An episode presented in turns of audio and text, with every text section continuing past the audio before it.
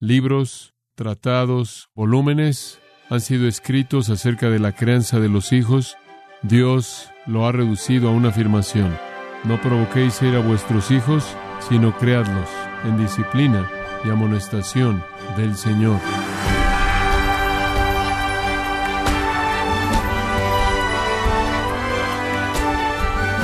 Bienvenidos a su programa Gracias a vosotros con el pastor John MacArthur.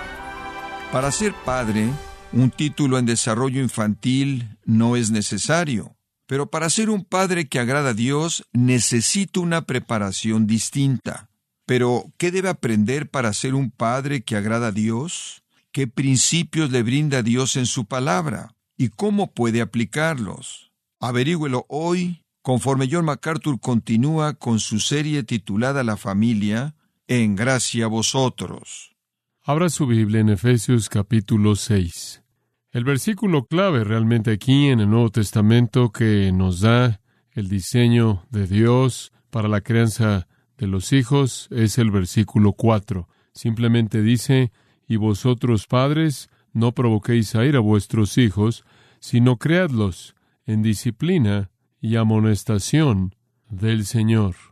En Levítico capítulo 18, cuando Dios estableció el estándar de conducta para Israel, Él señaló esta realidad de ser únicos. Esto es lo que Él dijo. No haréis lo que es hecho en la tierra de Egipto, donde vivieron, ni harán lo que es hecho en la tierra de Canaán, a donde os llevo. No andaréis en sus estatutos. Guardaréis mis juicios y guardaréis mis estatutos y viviréis de acuerdo con ellos. En otras palabras, son diferentes. No hacen las cosas como el mundo lo hace. No hacen las cosas en la manera en la que el mundo las hace. No conducen sus vidas o sus relaciones como el mundo lo hace. Más adelante, en ese mismo capítulo 18 de Levítico, Dios añadió, No os contaminaréis a vosotros mismos con ninguna de estas cosas, porque por todas estas cosas las naciones que yo echo delante de vosotros se han contaminado. De esta manera, deben guardar mis mandamientos y no practicaréis ninguna de las costumbres abominables que han sido practicadas antes de vosotros para no contaminaros con ellas. Yo soy Jehová vuestro Dios. Un llamado a ser diferentes, un llamado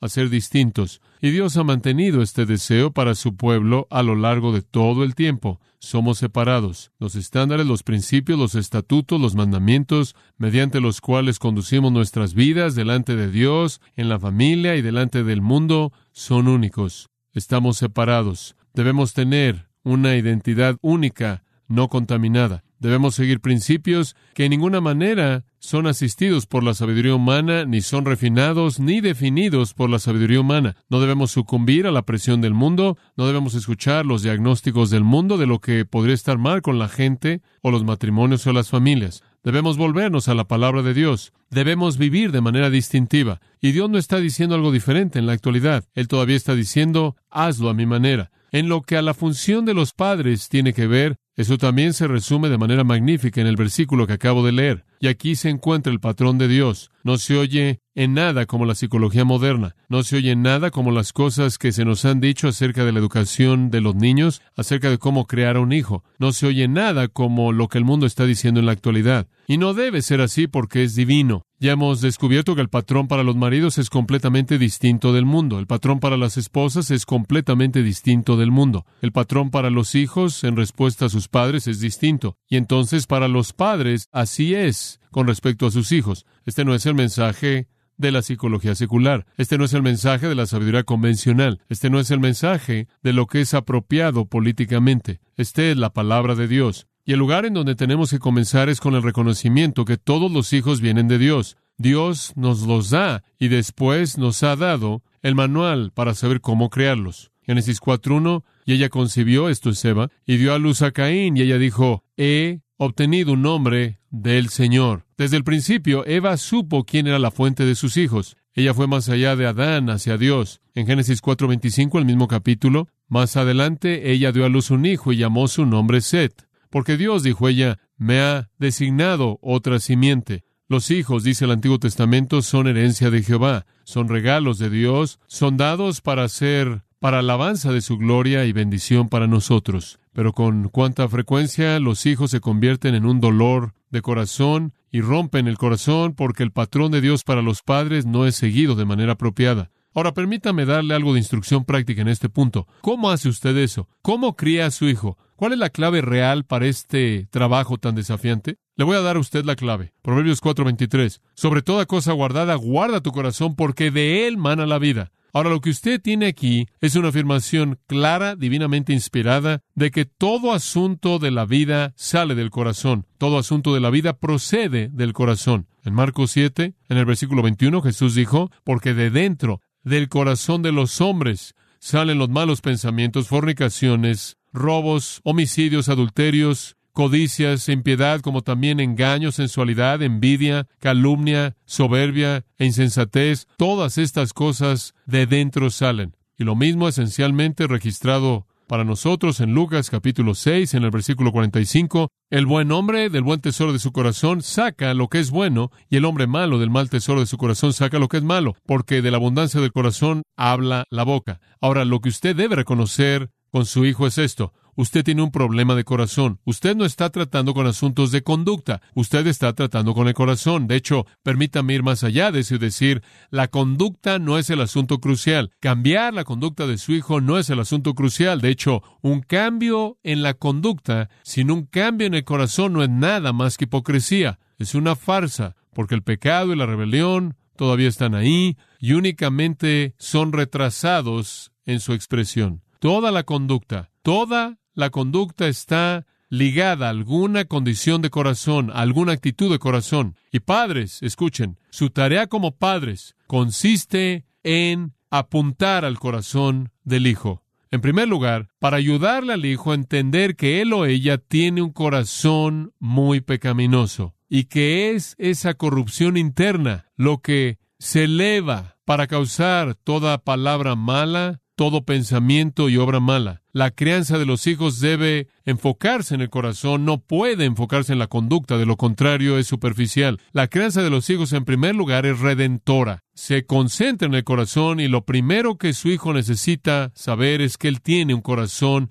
impío pecaminoso, que está separado de Dios y que es la fuente de toda iniquidad imaginable. Y que algo tiene que suceder para cambiar ese corazón. Eso lleva al niño a la salvación y a la santificación. Un escritor lo dice de esta manera, el campo de batalla más pequeño del mundo es el corazón del niño. Y para conquistarlo se necesita un combate mano a mano abierto. El corazón de su hijo es un campo de batalla en donde el pecado y la justicia están en conflicto. El problema con su hijo no es una falta de madurez. El problema con su hijo no es una falta de experiencia, una falta de entendimiento. Eso va a contribuir al problema. Pero el problema con su hijo es un corazón impío. Y escuche esto, nadie supera la depravación. Nadie. Entonces la meta de la crianza de los hijos es crearlos en la disciplina y amonestación del Señor. La meta de la crianza de los hijos no es controlarlos, no es que estén bajo control, no es producir en ellos una conducta socialmente aceptable, no es hacerlos educados y respetuosos, ni siquiera es hacer que ellos se conduzcan de una manera moralmente aceptable, no es hacerlos obedientes, no es darle a usted como padre algo de qué enorgullecerse, la meta de la crianza de los hijos no es hacer que actúen para que usted los apruebe. La meta de la crianza de los hijos es la salvación y la santificación. La meta de la crianza de los hijos es ver a su hijo salvo del pecado y su paga eterna. Y después seguir el camino de la santificación. Escuche, cualquier objetivo menos que ese únicamente es modificación de la conducta. El problema es el corazón, y usted tiene que entender que usted tiene un pecador que es depravado hasta la médula, que necesita salvación y perdón y santificación. Y usted comienza a hacer que ese hijo esté consciente de una condición pecaminosa y el juicio de Dios, y como le dije antes, usted inclusive hace que ese hijo esté consciente de un infierno eterno. No solo cría a su hijo para que se controle a sí mismo y aprenda a decir no cuando quiere algo, cría a su hijo para entender la tentación y resistirla, porque los pecados de avaricia y lujuria y soberbia y egoísmo y avaricia deshonran a Dios y alimentan un corazón impío, castigue por el pecado, pero enseñe que el corazón es el problema. Los hijos pecaminosos, no salvos, no santificados, son gobernados por los mismos deseos exactamente que sus contrapartes más grandes lo son. Sus hijos son gobernados por los deseos de la carne, los deseos de los ojos y la vanagloria de la vida. Son egoístas, están centrados en sí mismos y quieren todo lo que pueden ver ahora. Corríjalos, no para satisfacer al padre ofendido, irritado, frustrado. Eso es enojo, eso es venganza, sino para satisfacer a Dios quien ha sido ofendido. Y Dios no solo ha sido molestado, y recuérdeles que Dios, quien ha sido ofendido, busca una reconciliación con ellos a través de la fe en Jesucristo. Este es el objetivo de toda la crianza de los hijos. Este es el corazón y es la salvación. Esto significa reprensión, corrección, el uso de la vara de manera amorosa, no obstante, de manera coherente. Hemos hablado de eso. Usted nunca debe usar la vara. Escuche ahora, usted nunca debe usar la vara como un castigo por el pecado. Ese no es su trabajo. Usted nunca usa la vara como un pago por el pecado. Usted usa la vara como corrección para evitar el pago por parte de las manos de Dios. Y la vara tiene un lugar muy importante. Recibí una pequeña carta hermosa escrita por un niño pequeño en nuestra congregación de ocho o nueve años de edad llamado Esteban. Esto es lo que me escribió. Gracias por la tarjeta de cumpleaños. Le mandé una tarjeta de cumpleaños como lo hago con muchos de los niños. Fue muy amable de tu parte enviarme una tarjeta con tu foto. Realmente me gustó tu mensaje acerca de disciplinar a los niños. Un día, mientras que me estaba disciplinando, mi papá rompió su vara. Unos días después, decidí hacerle una nueva vara. Terminó siendo más grande de lo que quería que fuera. Me encanta eso. Me gustaría que todo pastor predicara la palabra como tú, Esteban. Creo que Esteban entiende, ¿no cree? Qué niño tan dulce como para ir a reglar la vara de su padre. Creadlos. Creadlos significa enfocarse en el corazón. Permítame llevarle un pasaje en el Antiguo Testamento que va a definir aún más esta instrucción centrada en el corazón. En Deuteronomio capítulo 6 se le da a usted una fórmula muy importante para la crianza de los hijos. Deuteronomio 6 realmente es un capítulo que instruye a los padres. Ahí en el versículo 7 habla de enseñárselas diligentemente a tus hijos. Todo esto tiene que ver con instrucción familiar, un capítulo muy, muy importante. Se refiere a instruir a los hijos varias veces más adelante en el capítulo. Ahora, conforme usted los cría y conforme usted les enseña y los instruye, ¿qué es lo que les enseña? Comencemos al principio, versículo 4. Lo primero que les enseña en esta sección, oye Israel, Jehová vuestro Dios, Jehová uno es. Lo primero que usted les enseña es reconocer al Dios verdadero y que Él es soberano. Reconocer a Dios, al único Dios, al Señor, quien es uno. Eso es lo primero. Enséñeles acerca de Dios. En segundo lugar, versículo 5, enséñeles a amar a Dios. Llamarás a Jehová tu Dios de todo tu corazón y de toda tu alma y con todas tus fuerzas. Ese es el segundo ingrediente esencial en criarlos. En tercer lugar, versículo 6, enséñeles obedecer a Dios. Y estas palabras que yo te mando hoy estarán sobre tu corazón, y las repetirás a tus hijos. Enséñeles acerca de Dios, enséñeles a amar a Dios con todo su corazón, alma y fuerzas, y enséñeles a obedecer a Dios y todos sus mandamientos. Después, en cuarto lugar, enséñeles a seguir su ejemplo. Versículo 7. Y las repetirás a tus hijos y hablarás de ellas estando en tu casa y andando por el camino y al acostarte y cuando te levantes. En otras palabras, muéstrale a tus hijos que en todo momento en tu vida, en todas las experiencias en tu vida, en la punta de tu lengua siempre está la palabra del Dios vivo. Déjalos ver que tu vida está dominada por la verdad divina. Déjales ver que toda la vida es como un salón de clases. Toda ocasión en la vida es una oportunidad para enseñar. Toda experiencia en la vida es una oportunidad para apuntarles al cielo. Todo lo que les pasa es un camino de regreso a las escrituras. Jesús fue el maestro absoluto de extraer una realidad espiritual del mundo que le rodeaba, del agua, de las higueras, de semillas de mostaza, de aves y pan, y uvas y perlas y trigo y cizaña, y copas y platos y redes y cenas y viñas y zorros y hombres y mujeres y luz y oscuridad, todo lo que sucedió en la vida abrió una ventana de la realidad divina. Debo sensibilizar a mis hijos para que vean la mano de Dios y oír la voz de Dios y la huella de Dios en toda flor, toda roca, toda montaña, el mar, el cielo, el arroyo que se oye, los árboles que se mueven con el viento, el ruido del grillo, del agua de la cascada que cae, del ruido gentil de la espuma del mar, de la fragancia de una flor, del aire salado, de los bebés pequeños, de las zarzamoras frescas, calientes, del pan que está caliente con la mantequilla derritiéndose, de un cachorro, una ardilla, una abuela y sigue. Todo en la vida es un salón de clases para llevarlos de regreso a Dios. Y también es esencial en crear los versículos 8 y 9 que sean recordados repetidamente acerca de estas verdades. Recordados acerca del Dios verdadero, acerca de amar a Dios y acerca de obedecer a Dios y acerca de seguir el ejemplo de usted. ¿Cómo lo hace usted? Y las atarás como una señal en tu mano y estarán como frontales entre tus ojos y las escribirás en los postes de tu casa y en tus puertas. Todo eso simplemente son maneras de decir mantén el recordatorio continuo todo el tiempo, constantemente, constantemente en todo momento. Tenlos, por así decirlo, frente a tu mente. Debes tenerlo en tus manos. Colócalos en el marco de tu casa y en las puertas para que incesantemente estás hablándoles de la verdad de Dios. Y después una lección más. Enséñales a tener cuidado con el mundo que los rodea. Versículo 10, cuando Jehová tu Dios te haya introducido en la tierra que juró a tus padres Abraham, Isaac y Jacob, que te daría en ciudades grandes y buenas que tú no edificaste, y casas llenas de todo bien que tú no llenaste, y cisternas cavadas que tú no cavaste. En otras palabras, van a apoderarse de una civilización muy avanzada que ya estaba operando, viñas y olivares que no plantaste, y luego que comas y te sacies, cuídate de no olvidarte de Jehová,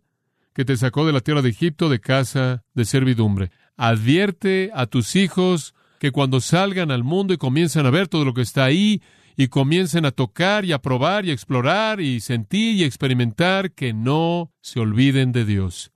Enséñales acerca del Dios verdadero, enséñales a amarlo con todo su corazón, con toda su alma y con todas sus fuerzas, enséñales a obedecerlo, enséñales a seguir el ejemplo tuyo, muéstrales que la vida es un salón de clases, sin importar cuál sea la escena, recuérdales constantemente esas cosas que son preciadas para ellas y para ti, y enséñales a tener cuidado del mundo. Con eso en mente, regresamos a Efesios 6 y llevaremos esto a una conclusión. En Efesios capítulo 6, aquí un par de palabras clave. La primera, creadlos en la disciplina. La palabra griega es paideia, significa criar un hijo. Involucra preparación, instrucción, aprendizaje. Es usada también en Hebreos 12, versículos 5 al 11, de disciplinar o azotar. Esencialmente significa entrenar. Incluye la disciplina. Aquí está, realmente se puede resumir el significado de esta manera. Conformidad implementada. Conformidad implementada del corazón y la vida a Dios y su verdad. Conformidad implementada del corazón y la vida a Dios y su verdad. ¿Cómo es que usted lo implementa? Mediante castigos y recompensas. Criadlos, entrénelos, críelos, con disciplina y entrenamiento, instrucción y aprendizaje, y conformidad implementada de corazón y vida a Dios y a los principios de su palabra. Susana Wesley tuvo 17 hijos, incluyendo a Juan y a Carlos. Ella escribió en una ocasión esto. El padre que estudia para sujetar la obstinación en su hijo trabaja junto con Dios en la salvación de un alma. El padre que permite que el hijo haga lo que quiera cumple con la obra del diablo, hace que la religión en práctica, la salvación inalcanzable, y hace todo lo que está en él para ahogar a su hijo tanto en alma como en cuerpo, para siempre. No permita que el Hijo sea voluntarioso, sométalo. Romper la voluntad personal es la clave. Enséñeles que son pecaminosos y que la voluntad personal es una expresión pecaminosa que es una ofensa en contra de Dios, por lo que Dios los castigará eternamente. Enséñeles que son llamados a obedecer la ley de Dios, que deben cumplir pero no pueden hacerlo fuera de la gracia de Dios operando en sus corazones. Muéstrales su pecado y muéstrales que no pueden hacer nada al respecto. Únicamente Dios puede cambiar sus corazones mediante su fe en Cristo. Y conforme ejercen fe simple en Cristo, cuando son pequeños, acepte cada paso que toman. Solo Dios sabe cuando la conversión verdadera se lleva a cabo. Aliente todo paso hacia Él. La palabra amonestación. Creadlos en la amonestación o instrucción es la palabra nutesia. Tiene la idea de advertencia en ella. Y nos lleva de regreso a lo que hemos estado diciendo antes. Tenemos que advertirle a nuestros hijos que no solo obviamente hay consecuencias físicas en la familia por su conducta, sino que hay consecuencias mucho más serias por parte de Dios. Tan importante. Preparación. La palabra preparación o disciplina puede referirse a lo que es hecho al hijo en términos de disciplina, pero la palabra instrucción o amonestación se refiere a lo que es dicho al hijo. Es instrucción verbal con miras al juicio. En otras palabras, debes hacer esto porque si haces eso, aquí están las consecuencias. Fue dicho de los hijos de Elí en primero de Samuel, fue dicho de los hijos de Elí, esta afirmación trágica, sus hijos trajeron una maldición en sí mismos y Elí no los reprendió. Si usted lee la historia triste, triste de la familia de Elí, usted tiene la clave ahí. No fue debido a algo que él les hizo, fue debido a algo que no hizo. Él no les advirtió. La Comisión de Crimen de Minnesota dice esto.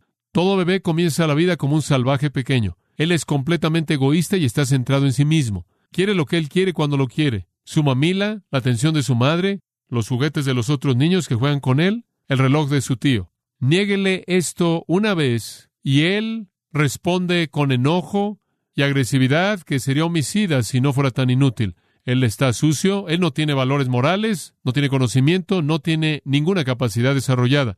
Esto significa que todos los niños nacen siendo delincuentes si se les permite continuar en su mundo centrado en sí mismos como niños, si dan rienda suelta a sus acciones impulsivas para satisfacer todo deseo, todo niño crecerá y llegará a ser un criminal, un ladrón, un homicida y un violador. Fin de la cita. No está mal viniendo de la Comisión de Crimen de Minnesota. Lo que están describiendo es que depravación. La tarea es formidable. Y la verdad del asunto es que solo Dios puede cambiar el corazón. La meta no es modificar su conducta, la meta es que Dios cambie el corazón, llevar a su hijo a Cristo y después cuando su hijo reconoce a Cristo, guiar a ese hijo a la santificación mediante la disciplina y la instrucción.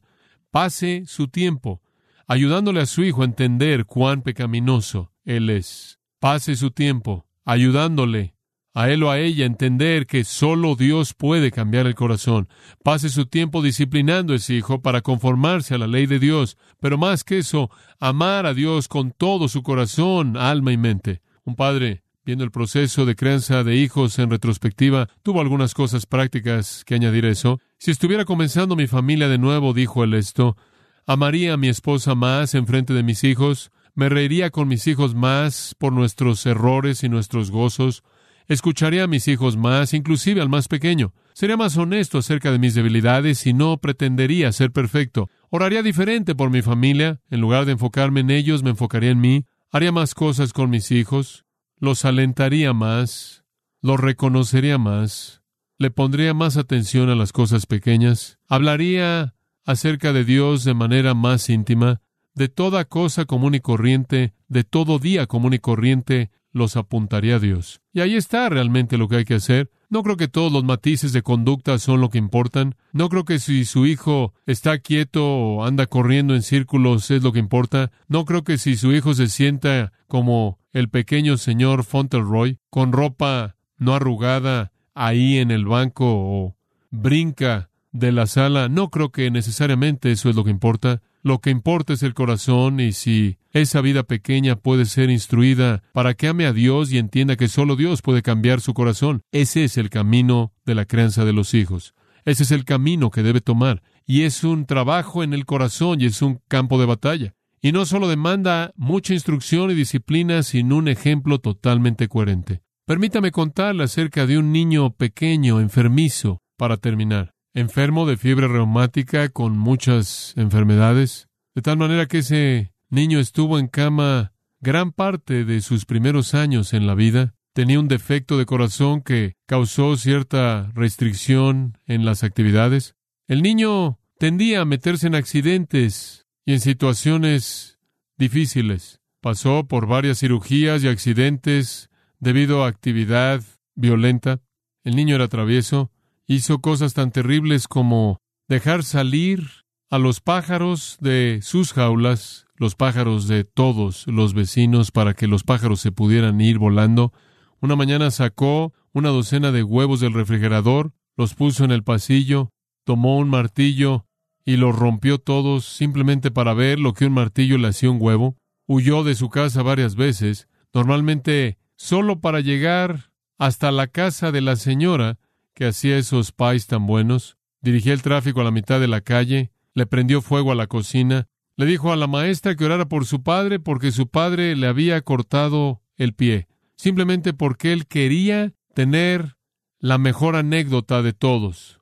Mordía a la gente de tal manera que su padre tuvo que colocarle un letrero colgando de su cuello que decía, no jueguen conmigo, muerdo. Ahora estoy íntimamente familiarizado con ese niño pequeño. Era yo, y así fue, inclusive en una ocasión en la que mi padre tuvo que venir y sacarme de la cárcel. ¿Por qué fui así? ¿Fue porque mis padres no me amaban? No. ¿Fue porque de alguna manera me disciplinaron y estaba herido en mi alma? No. Fue porque realmente yo era como los demás, depravado hasta la médula.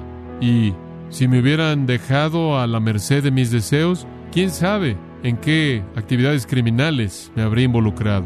Pero la oración persistente y la instrucción persistente por parte de padres amorosos me llevó a Jesucristo y a la salvación y al camino de la santificación y a estar delante de ustedes aquí como un predicador. Usted podría ver a su pequeño y decir, esto es depravación doble. No estoy seguro de que puedo manejar esto. Usted no puede, pero Dios puede. Manténgase de rodillas y entienda qué es lo que usted está haciendo.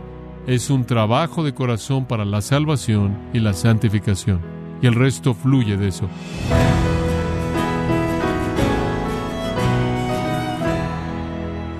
Ha sido John MacArthur alentándonos a aplicar los principios que la Biblia enseña para crear hijos para la gloria de Dios. Como parte de la serie titulada La familia, aquí en gracia a vosotros. Estimado oyente, tenemos disponible un libro titulado Sé el papá que tus hijos necesitan, escrito por John MacArthur. En este libro le alienta a mantenerse firme y seguir las pautas que la Biblia ofrece para ser un padre piadoso. Puede adquirir su copia Sé el papá que tus hijos necesitan en gracia.org o en su librería cristiana más cercana. Y también le quiero recordar que puede descargar todos los sermones de esta serie La familia, así como todos aquellos que he escuchado en días, semanas o meses anteriores, en gracia.org. Si tiene alguna pregunta o desea conocer más de nuestro ministerio, como son todos los libros del pastor John MacArthur en español, o los sermones en CD, que también usted puede adquirir, escríbanos y por favor mencione la estación de radio por medio de la cual usted nos escucha en gracia a vosotros. Es importante conocer no solo el país y ciudad de donde usted nos escucha, sino también la radio. Para quienes contactan nuestro ministerio por primera vez, pueden solicitar una copia del mensaje de promoción sin costo alguno, un mensaje por oyente únicamente. Si usted vive en los Estados Unidos o Puerto Rico, escríbanos a Gracia Vosotros, P.O. Box 4000, Panorama City, California 91412 o puede escribirnos a través del siguiente correo electrónico radio arroba